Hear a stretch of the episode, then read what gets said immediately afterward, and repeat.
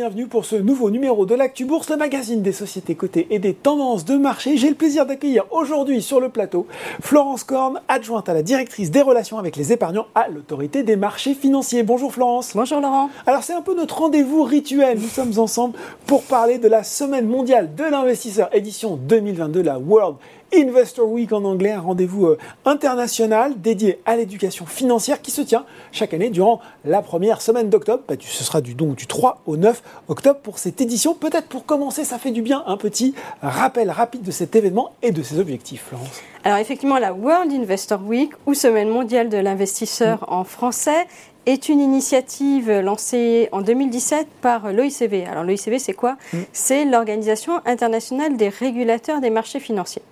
Et donc cette semaine a été lancée avec plusieurs objectifs. Tout d'abord, un objectif d'améliorer l'éducation financière et la protection des investisseurs. en leur permettant de mieux comprendre les concepts clés et aussi de savoir comment éviter la fraude. Et puis le deuxième objectif, c'était de créer de nouvelles opportunités mhm. d'information et de formation de ces investisseurs particuliers. Alors la cinquième édition, elle a eu lieu donc l'année dernière. Elle a eu lieu dans plus de 100 pays. Elle a touché plus de 50 millions d'investisseurs particuliers. Pas mal, beau bilan. Donc dans le monde mhm. entier. Et chaque année, en fait, des messages clés et des communications sont élaborés, mhm. donc au niveau de l'OICV, et ensuite sont déclinés dans les différents pays sur euh, les six continents, puisque chaque pays, à travers euh, son régulateur des marchés financiers, organise ses propres actions. Mhm. à destination donc des investisseurs de son pays et en y associant les différents acteurs de la place. Donc Boursorama. Dont Boursorama, tout à fait. Et au-delà des réseaux sociaux, puisque j'ai évoqué les messages clés définis pour les réseaux sociaux, des nouveaux outils aussi peuvent être lancés pour les épargnants et souvent aussi de nombreux événements sont organisés. D'accord. Donc l'AMF s'est associé en fait dès le début à cette initiative parce que nous sommes très engagés dans l'accompagnement des épargnants. Hmm. Je crois qu'un des thèmes importants de cette année, c'est la finance durable. On en parle beaucoup depuis quelques années. Euh, mais à quel niveau, et ça euh, c'est finalement la question euh, qu'on est beaucoup à se poser, ce concept est connu et maîtrisé par l'investisseur individuel selon vous? Alors effectivement, on parle de plus en plus de finances durables, d'investissement responsable, de finances de critères ESG. Voilà. mais, mais effectivement, ça n'est pas toujours très bien connu. Mm. Alors l'AMF avait fait l'an dernier une étude mm. auprès d'un échantillon représentatif de la population française qui donnait des résultats intéressants. Alors déjà, on avait quand même un Français sur deux qui déclarait prendre en compte les enjeux du développement durable dans ses choix en matière de placement. C'est pas mal, un Français sur deux. Mais quand on leur posait des questions sur la connaissance, en fait, ils ont une connaissance limitée de ces placements responsables ou durables. On en avait 6 sur 10 qui nous disaient les connaître au moins de nom, mais en fait, 12% seulement les connaissaient vraiment précisément. D'accord. Et quand on leur demandait s'ils étaient capables spontanément de définir ces placements, mhm. on avait un Français sur deux qui arrivait de façon très globale mhm. et qui faisait ressortir essentiellement la dimension environnementale. Mhm.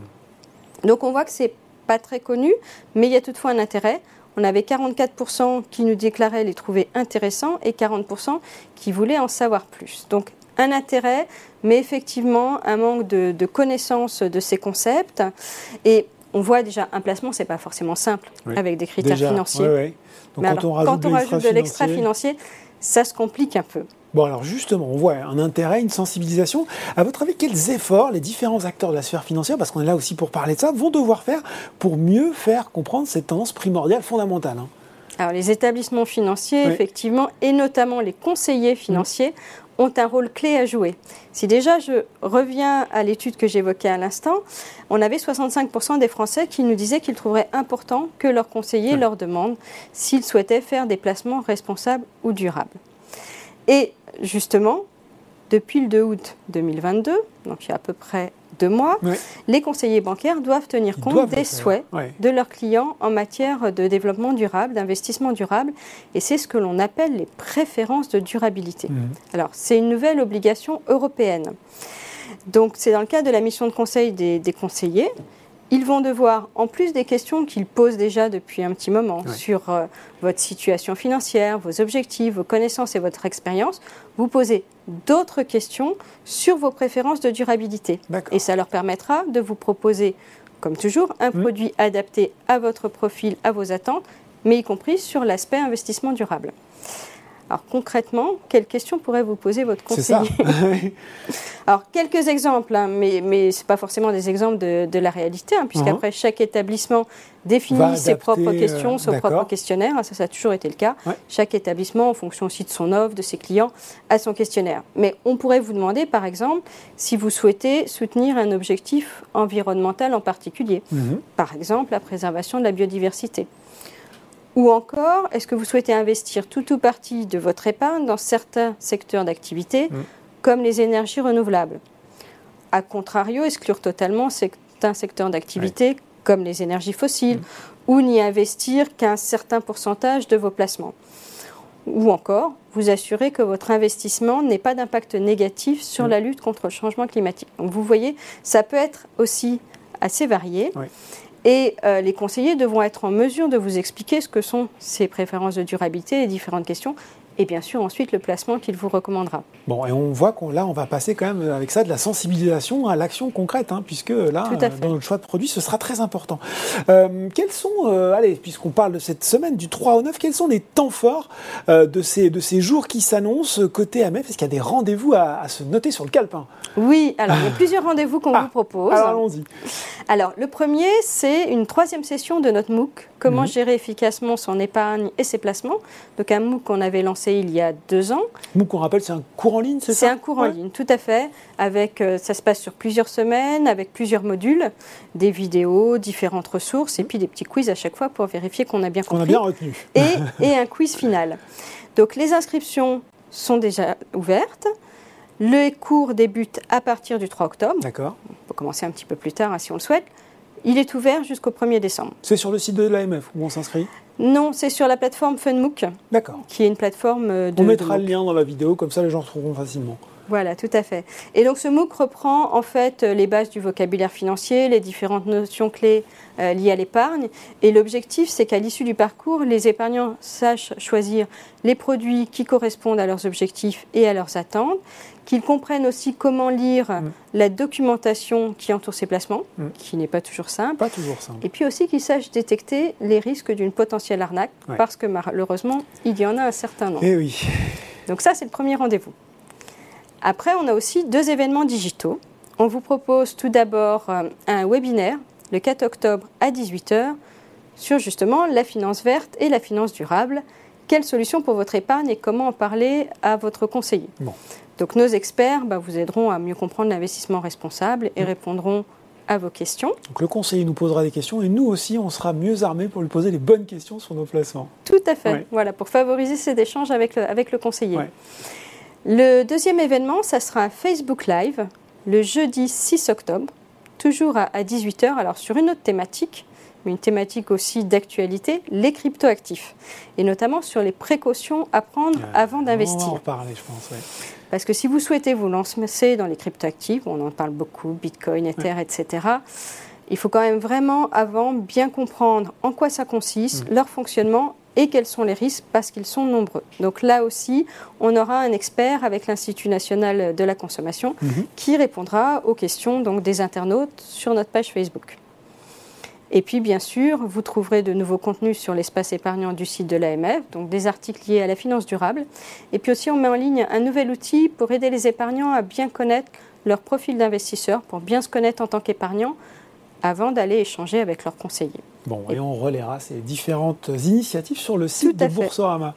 Euh, vous l'avez dit, c'est aussi une piqûre de rappel euh, contre les arnaques, cette semaine mondiale de l'investisseur. Euh, ça pullule, hein, les arnaques, notamment sur Internet, sur les réseaux sociaux.